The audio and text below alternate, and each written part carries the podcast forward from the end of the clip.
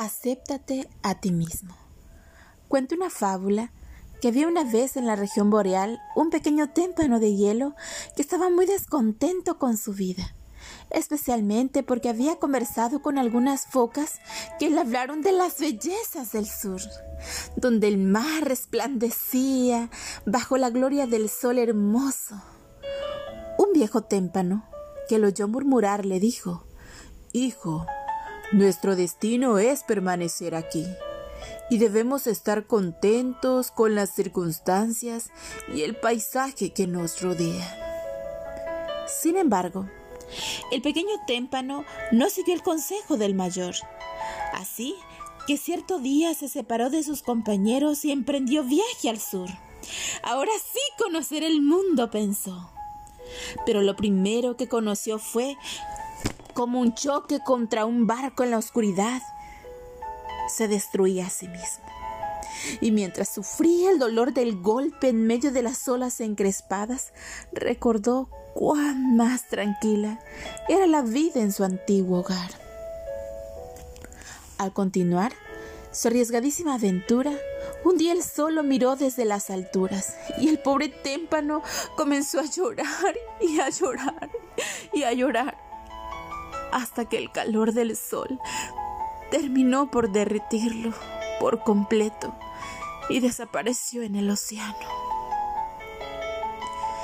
En el mar de la vida humana ¿Cuántos seres se parecen a este témpano insatisfecho? Siempre disconformes con lo que son y con lo que tienen. Viven codiciando las aparentes ventajas del prójimo, sin recordar que ellos mismos poseen condiciones que bien desarrolladas podrían abrirles las puertas de la alegría y del éxito. Incluso abundan personas que dejan sin cultivar su personalidad y sus propios talentos y se ponen a imitar servilmente a otros, vendiendo así su individualidad a la postre, deben reconocer que no han llegado a ser ni una cosa ni la otra, sencillamente porque no supieron ser lo que debían ser. Cuán importante es aceptarse a uno mismo y ser uno mismo. De otro modo, ¿cómo podríamos vivir satisfechos y desarrollar nuestros propios dones y capacidades? Por muy simples que seamos, todos tenemos buenas posibilidades de desarrollarnos y de alcanzar una medida aceptable de bienestar y de satisfacción. Así que a pesar de todas las situaciones difíciles que estés atravesando en este momento, recuerda constantemente expresar las siguientes palabras. A pesar de todo, qué linda es la vida.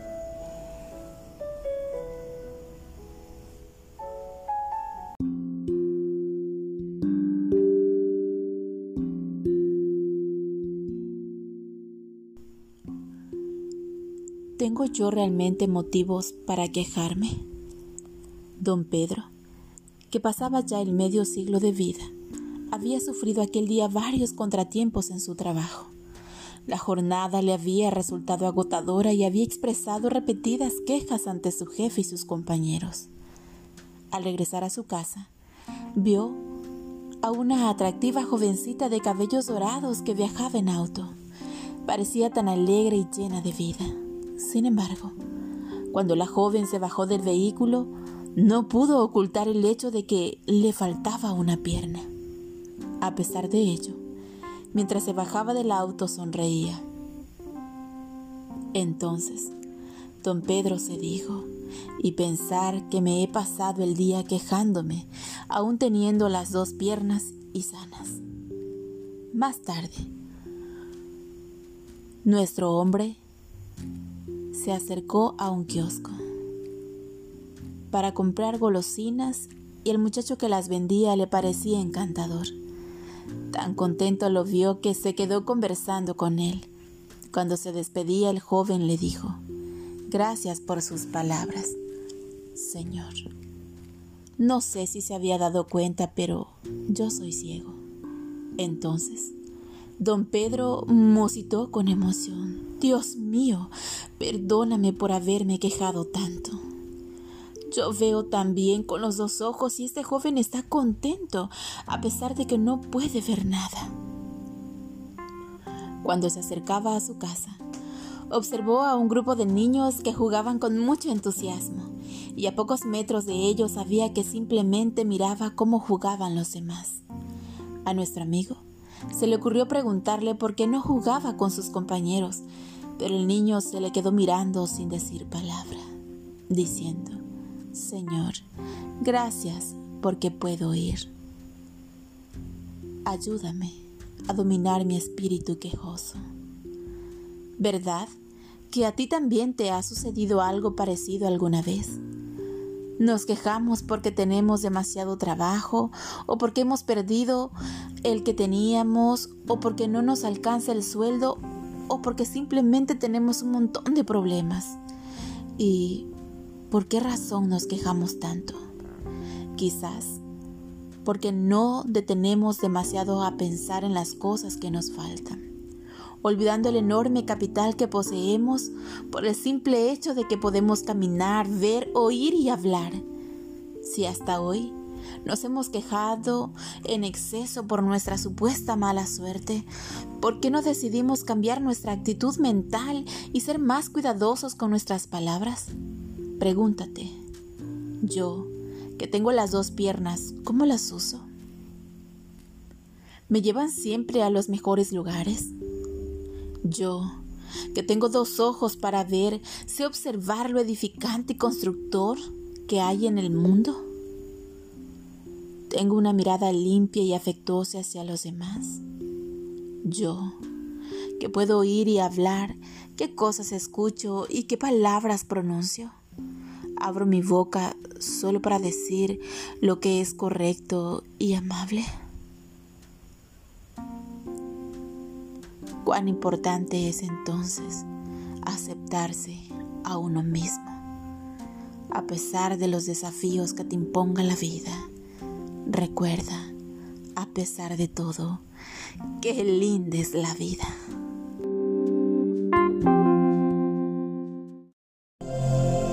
Las flores no se abren bajo el soplo del ventarrón. El niño al que constantemente se le censura por una falla concreta la llega a considerar como peculiaridad suya, algo contra lo cual es en vano luchar. Eso provoca el desaliento y la desesperación que a menudo están ocultos bajo una aparente indiferencia o fanfarronería. El verdadero objetivo de la reprensión nada más se logra cuando se guía al transgresor a ver su falta y se prepara su voluntad para que corrija su error. Una vez lo haya hecho, entonces hay que guiarlo a la fuente del perdón y el poder. Hay que tratar de que mantenga el respeto de sí mismo y procurar inspirarle valor y esperanza. Esta obra es la más hermosa y difícil que haya sido confiada a los seres humanos. Requiere tacto y mucha delicadeza, conocimiento de la naturaleza humana, fe y paciencia divinas, dispuestas a actuar, velar y esperar Nada puede ser más importante que esta labor. Los que desean dominar a otros deben primero dominarse a sí mismos. Si se trata airadamente a un niño o joven, solo se provocará su resentimiento. Cuando un padre o un maestro se impacienta y corre peligro de hablar imprudentemente, es mejor que guarde silencio, pues en ese silencio hay un poder maravilloso.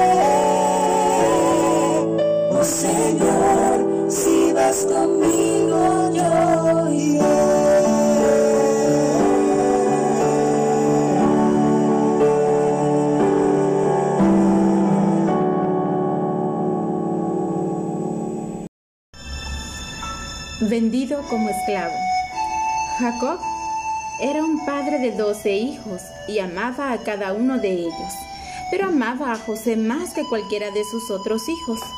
El padre hizo un manto de muchos colores para José. Los hermanos de este se enojaron mucho. No querían que su padre amara a José más que a ellos. José tuvo dos sueños y los contó a sus hermanos. En cada uno de ellos, sus hermanos se inclinaban ante él cuando el joven les relató sus sueños, sus hermanos se enojaron demasiado. Una vez, los hermanos estaban lejos de casa, cuidando de las ovejas de su padre. Jacob le dijo a José que fuera a ver cómo estaban sus hermanos. El muchacho caminó y caminó porque había más de 80 kilómetros entre su casa y el lugar donde estaban sus hermanos. Cuando ellos vieron llegar a José, dijeron, ahí viene el soñador. Quería librarse de José. Uno de ellos, Rubén, dijo, no lo matemos, echemos lo mejor en este hoyo. Rubén esperaba sacar a José del hoyo cuando sus hermanos no lo vieran. Quería mandar a José de vuelta a su padre Jacob. Así que bajaron al joven en un hoyo hondo, en una cisterna. Los hermanos tomaron el manto de muchos colores y le sumergieron en sangre de cabra. Llevaron luego ese manto a su padre todo manchado de sangre y le dijeron que sin duda le había sucedido algo a José, que probablemente una fiera salvaje lo había despedazado y solamente aquel manto de colores manchado totalmente de sangre era la única muestra de que ese era José. Jacob se entristeció grandemente porque amaba mucho a su hijo José. Los hermanos sacaron por fin a José del hoyo y lo mandaron a la lejana tierra de Egipto. Con algunos hombres, José caminaba al lado de los camellos mientras cruzaban el desierto caluroso, sediento y casi moribundo y él estaba tan triste cuando se despidió de sus hermanos y mientras cruzaba los campos y las colinas desde los cuales miraba hacia donde estaba su casa. Recordaba que jamás probablemente podría regresar de nueva cuenta a abrazar a su padre. José tuvo que trabajar mucho en Egipto. Aunque él era honrado y bueno, alguien dijo mentiras acerca de él y fue puesto en la cárcel la esposa de Potifar, había dicho a José que sostuvieran una relación. Pero ellos, José, mejor dicho, no quería, porque no quería deshonrar a su Dios. Entonces, hubo allí durante mucho tiempo José en la cárcel había hecho la diferencia de los otros presos porque él ayudaba y Dios estaba con él. Por fin, un amigo se acordó de él. El rey tuvo un sueño y el amigo de José le dijo que uno de los presos podía explicar lo que significaba su sueño. El rey mandó a llamar a José inmediatamente y le contó su sueño. El rey entonces le dijo que había tenido un sueño un poco extraño y que necesitaba que le dieran una interpretación. Entonces, José dijo al rey que durante siete años habría mucha comida y después siete años en que no crecería el trigo habría poco para comer. José dijo al rey que convendría guardar los comestibles sobrantes de los siete años de abundancia para que se pudiera guardar alimentar a la gente cuando llegaran a los siete años de hambre. El rey encargó a José la tarea de ayudar a la nación. José edificó grandes depósitos, guardó mucha comida para los años cuando la gente tuviera hambre. En su tierra, el padre y los hermanos de José llegaron a carecer de aliento. El padre, Jacob, pidió a sus hijos que fueran a Egipto para obtener comestibles. Diez de los hermanos hicieron el viaje. El hermano menor, llamado Benjamín, no fue. Los hermanos llegaron a donde estaba José para comprar comida. José los conoció, para ellos no lo reconocieron. Se postraron delante de él tal como él los había visto hacer en su año años antes. José fue muy bondadoso con sus hermanos y preguntó por su padre y su hermano Benjamín. Les pidió que regresaran a casa y llevaran al hermano menor a Egipto. Ellos estaban seguros de que su padre no dejaría salir a Benjamín. José puso a los hermanos en la cárcel por tres días, pero solamente era para que conocieran a su otro hermanito y ver qué le había pasado. Luego les dijo que tendrían que dejar a uno de los hermanos en Egipto mientras los demás llevaban los comestibles a casa. Después debían volver con Benjamín. Cuando se acabaron los alimentos, Jacob dijo a sus hijos que regresaran a Egipto para comprar más. Esta vez llevaron consigo a su hermano menor. Mientras todos los hermanos estaban reunidos en una habitación, José les dijo que él era su hermano. Qué maravillosa noticia, ¿no crees, pequeñito o pequeñita? Así que José los mandó de vuelta a casa para que llevaran a Jacob y a su familia a Egipto. Jacob, sus hijos y sus familias se fueron a vivir a Egipto. José fue a su encuentro.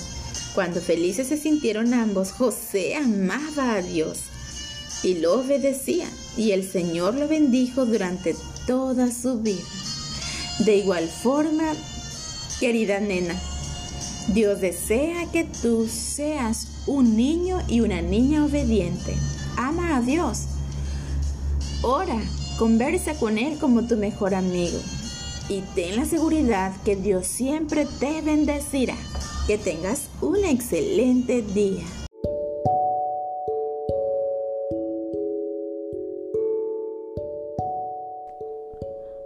Hola, ¿qué tal? Muy buenos días. Te saluda tu amiga Eli Rosado y esta mañana quiero compartir contigo el matinal de jóvenes 10 de enero titulado El tintineo de las campanillas. El texto bíblico lo encontramos en Éxodo 28:33 y dice, y en sus orlas harás granadas de azul púrpura y carmesí alrededor, y entre ellas campanillas de oro alrededor. En julio del 2011, Eli Shurron, reconocido arqueólogo israelí, encontró una pequeña campanilla en una antigua cañería de agua. Su origen data de dos mil años atrás y se la identificó como parte de la vestimenta del sumo sacerdote. El manto tenía muchas campanillas que tinteneaban con cada paso que el sacerdote daba. Todo lo que escuchaban llegar, todo lo escuchaban irse. El hallazgo de esta campanilla no solo prueba una vez más la fidelidad de la Biblia y la exactitud con que el pueblo judío cumplía con los símbolos que Dios había instituido en el templo, sino que nos lleva a reflexionar en el sacrificio que se realizaba cada día. Jesús caminó por las calles de Jerusalén y probablemente escuchó el tintineo de esas campanillas del manto del sumo sacerdote. Jesús se convertiría en el sacrificio vivo que acabaría con todo ese sistema de rituales que también ejemplificaba su amor y entrega y que a la vez tan común y carente de sentido se había vuelto para quienes no entendían realmente quién era el Mesías. El pueblo escuchaba el tintineo de las campanillas del sumo sacerdote mientras Jesús caminaba a su lado.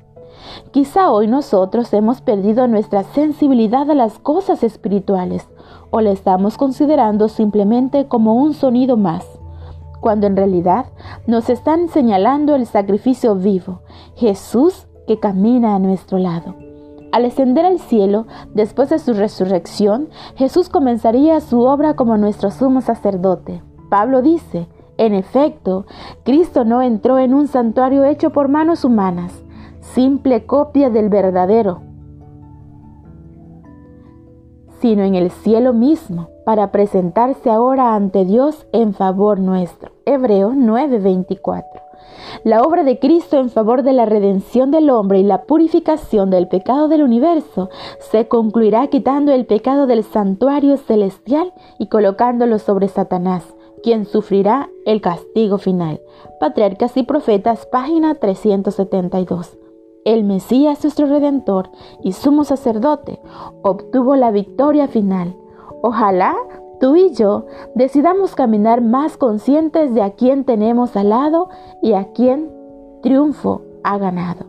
Así que te invito para que este día tú pongas a Dios en primer lugar en tu vida y seas más sensible a la voz del Espíritu Santo. Que el Señor te bendiga y que tengas un bendecido día.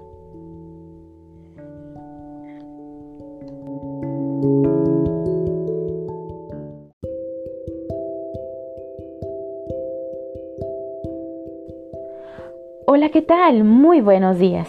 Te saluda tu amiga Eli Rosado y el día de hoy quiero compartir contigo el matinal de adultos del día domingo 10 de enero, titulado Transpiración o Milagros. Apedrearon a Pablo y lo arrastraron fuera de la ciudad, pensando que estaba muerto. Hechos 14:19. El sudor es un líquido compuesto por CO2, dióxido de carbono, y vapor de agua, H2O, que segregamos por los poros de la piel y en mayor cantidad cuando la temperatura ambiental es elevada. Se produce también cuando el cuerpo genera calor, como cuando hacemos ejercicio y ante situaciones de estrés.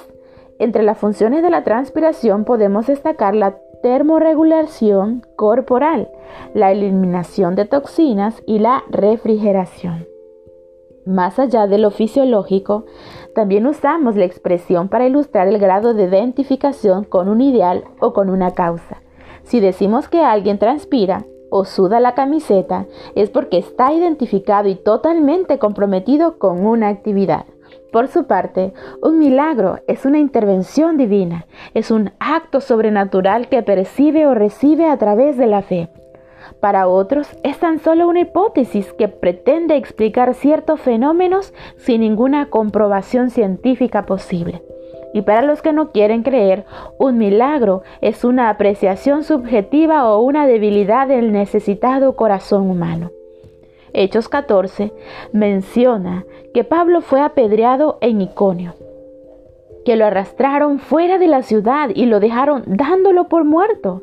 Auxiliado por algunos hombres y hermanos, Pablo se levantó y se dirigió a Derbe para seguir predicando la palabra de Dios. Todavía las manchas de sangre no se habían secado en su túnica y él seguía adelante con su misión. Después de anunciar el Evangelio en aquella ciudad y de hacer muchos discípulos, volvió a Listra, Antioquía e Iconio para seguir predicando, aún en medio de tribulaciones, a fin de extender el reino de Dios. De este modo, Pablo visitó las principales ciudades del mundo entero de aquel entonces. Es verdad que muchos milagros acompañaron el ministerio de Pablo, pero también es verdad que él se entregaba por completo a la causa. Ay de mí si no anunciara el Evangelio, exclamó en 1 Corintios 9:16. ¿Estamos hoy precisando más transpiración, más identificación y más compromiso? ¿Necesitas más comunión? ¿Necesitas enfocarte más en la misión que en los milagros? ¿Acaso tú necesitas, al igual que yo, desintoxicarnos de egoísmo y orgullo, manteniendo la temperatura ideal del primer amor? Por Cristo nuestra fuente de la vida. El secreto del éxito estriba en la unión de lo divino con el esfuerzo humano. Lo que logran los mayores resultados son los que confían más implícitamente en el brazo todopoderoso. Patriarcas y Profetas, página 508-509. El Señor hizo muchos milagros de la nada pero también hizo muchos milagros sobre la base de la transpiración, es decir, del trabajo arduo, de la entrega, del sacrificio. Actuemos como si todo dependiera de nosotros y confiemos como si todo dependiera de Dios. Así que amigo y amiga, te invito para que tú puedas sudar la camisa y poder entregarte en la misión el día de hoy. Recuerda, Actúa como si todo dependiera de ti y confía como si todo dependiera de Dios. Que tengas un excelente y maravilloso día. Bendiciones.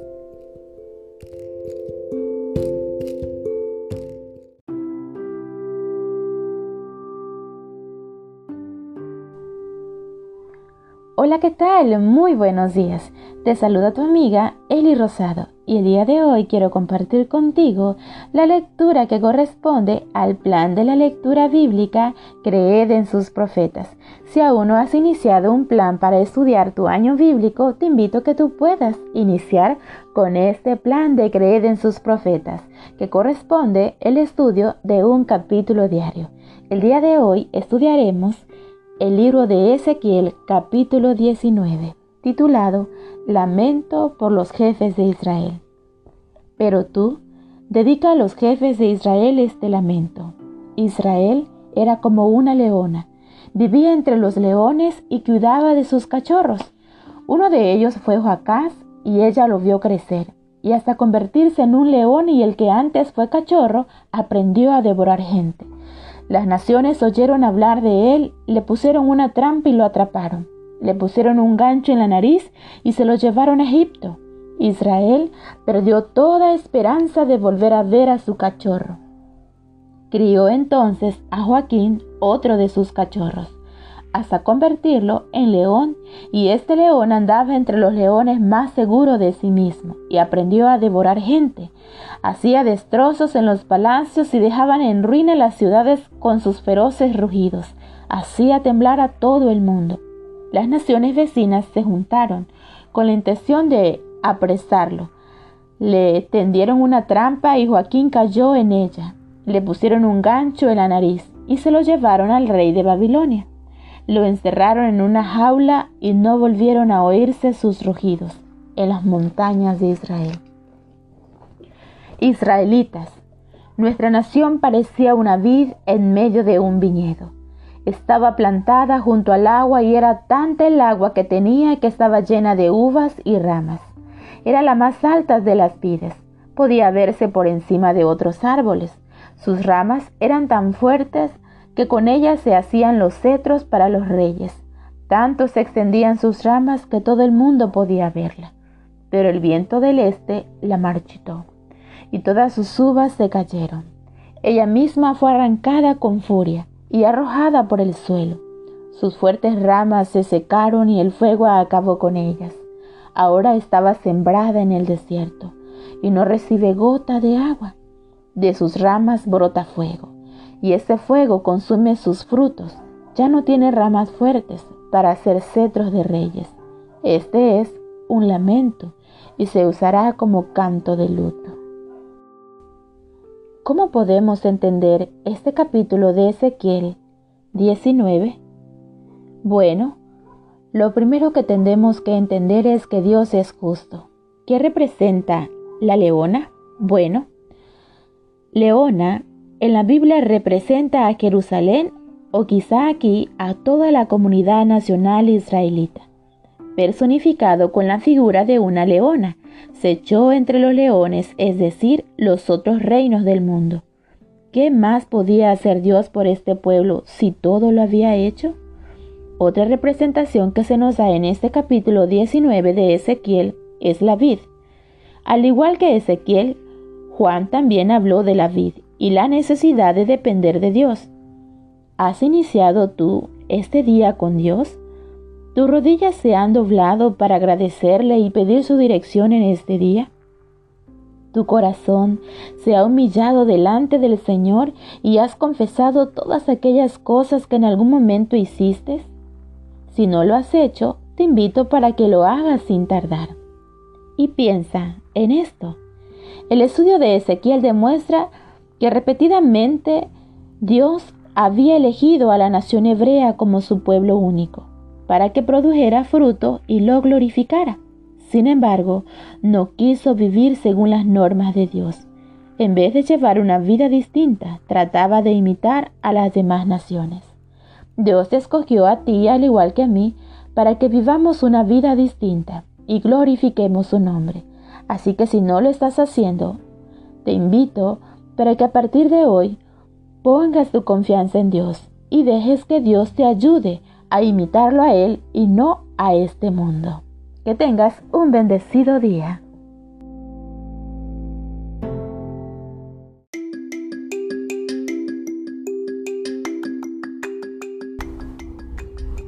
Hola, ¿qué tal? Muy buenos días, mis queridos niños. Esta mañana quiero compartir con ustedes la lección de menores, titulada Ser verdaderamente feliz. El versículo para memorizar se encuentra en Romanos 12:21 y dice, no te dejes vencer por el mal, al contrario, vence con el bien el mal. Vamos a repetirlos todos juntos. Una, dos, tres. No te dejes vencer por el mal. Al contrario, vence con el bien el mal. El mensaje de esta lección es para que aprendas a servir a Dios al amar a quienes se nos hace difícil amar. ¿Te gustaría ser completamente feliz? ¿Te gustaría sentirte contento y bendecido incluso cuando alguien te trata injustamente? Cuando tu primo te pega. ¿Es fácil perdonarlo o perdonar si alguien te ha hecho daño? Ese es el secreto de Jesús para ser siempre felices, a pesar de las circunstancias. Ahora quiero invitarte para que puedas imaginarte cómo sería vivir en la Palestina de los tiempos de Jesús. Imagínate las sonrisas y las carcajadas y los juegos de los niños en la calle, tal vez trepando a los árboles o charlando entre amigos. Mientras que las mamás preparaban el almuerzo, los papás trabajaban en el taller, hasta que un día, de pronto, todo el mundo dejó de hacer lo que estaba haciendo y se dirigieron expectantes al mismo lugar. Lo que estaba haciendo entonces acababan de recibir una gran noticia. Jesús estaba en su ciudad. No podían contener las ganas de escuchar lo que tenía que decirles. Jesús se sentó en la ladera de la montaña en un lugar desde el cual todo el mundo pudiera oírlo bien. Sonriendo la multitud, ese día en concreto habló sobre la felicidad. ¡Qué maravilla, ¿no te parece? ¿Quién no quería ser feliz? ¿Quién no quiere ser bienaventurado? Pero hay un problema. Para la mayoría de la gente, ser bienaventurado quiere decir ser rico, famoso, atractivo, guapo, inteligente. Pero Jesús dijo algo bien distinto sobre lo que significa ser feliz y bienaventurado. Jesús comenzó diciendo, Bienaventurados los pobres en espíritu, porque de ellos es el reino de los cielos. Lo encontramos en Mateo 5.3. Qué comentario tan raro, ¿verdad? ¿A quién se le ocurre que haya algo de bienaventurado en ser pobre? ¿Acaso no es el rico el que es bienaventurado?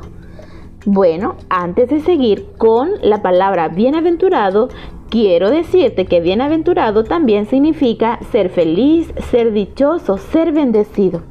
Bueno, la gente normalmente eh, piensa que ser feliz es ser una persona rica o famosa, guapo, o tener muchísimos, muchísimos cosas materiales. Sin embargo, no es lo suficiente humilde como para darse cuenta de que necesitan a Dios. Y una vida sin Dios, déjame decirte que no es una vida feliz ni bienaventurada. Jesús dijo que son bienaventurados los pobres en espíritu, por eso, los que se dan cuenta de que necesitan a Dios, solo los que le piden a Dios que los dirija e intervenga en su vida, son los que reciben la bendición de su presencia. Bienaventurados los que lloran porque recibirán consolación. Bienaventurados los mansos porque recibirán la tierra por heredad. Bienaventurados los que tienen hambre y sed de justicia porque serán saciados. Continuó diciendo Jesús, piensa en el significado de esas palabras. Son bienaventurados los que quieren conocer a Dios, tanto como anhelan comer o beber. Nadie puede satisfacer la sed y el hambre, excepto el agua y la comida. Pues de igual forma sucede con la espiritualidad. Nada en este mundo, aparte de Jesús, puede satisfacer la necesidad más profunda de nuestro corazón. Solo Jesús puede llenar tu alma. Él es el único que puede alegrarte cuando estés triste, calmarte cuando estás preocupado y hacerte sentir su presencia cuando tú estás solito. Una vida con Jesús es una vida emocionante, pacífica y feliz. Jesús miró a la multitud y continuó hablando. Bienaventurados los misericordiosos, porque alcanzarán misericordia. Bienaventurados los de limpio corazón, porque verán a Dios. Bienaventurados los pacificadores, porque serán llamados hijos de Dios.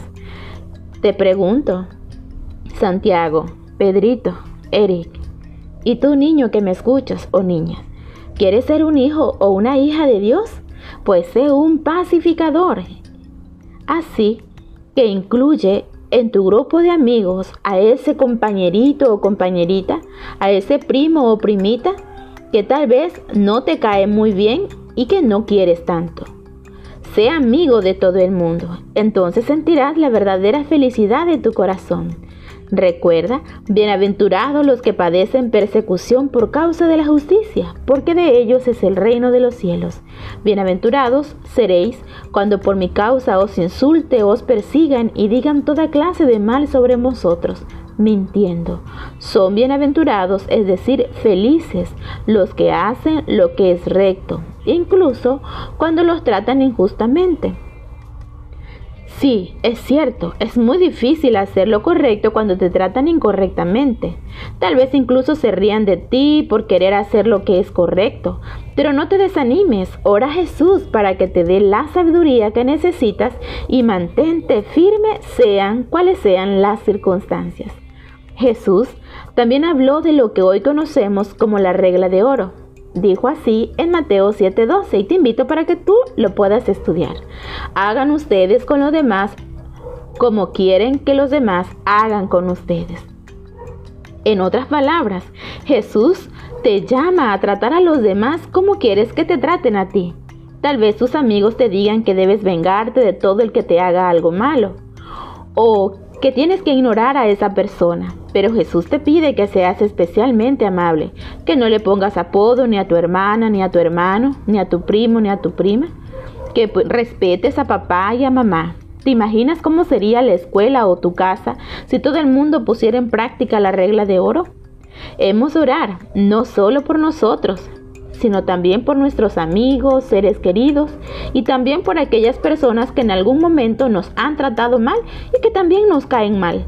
Jesús nos dará entonces la sabiduría y el poder que nos hacen falta para amar a nuestros enemigos. Jesús no solo quiere que hagamos buenas obras o que evitemos hacer lo malo, quiere cambiar tu corazón y mi corazón completamente para que aprendamos a amar a Dios sobre todas las cosas y a los demás como a nosotros mismos. Si decides intentarlo, Jesús te dará la fe que necesitas y te inspirará a decir lo que debes decir en situaciones difíciles. ¿Quieres ser feliz y bienaventurado? Invita a Jesús a tu vida para que puedas tratar a los demás como deseas que ellos te traten a ti, con amor incondicional. Así que te invito para que este día, domingo 10 de enero, puedas leer Mateo 5, 43, 45 y el relato de ser verdaderamente feliz que has escuchado esta mañana. Escribe tu texto bíblico para memorizarlo en una tarjetita pequeña y colócalo en donde se encuentra el texto en tu Biblia. Aprende además el versículo para memorizar. Y no olvides orar.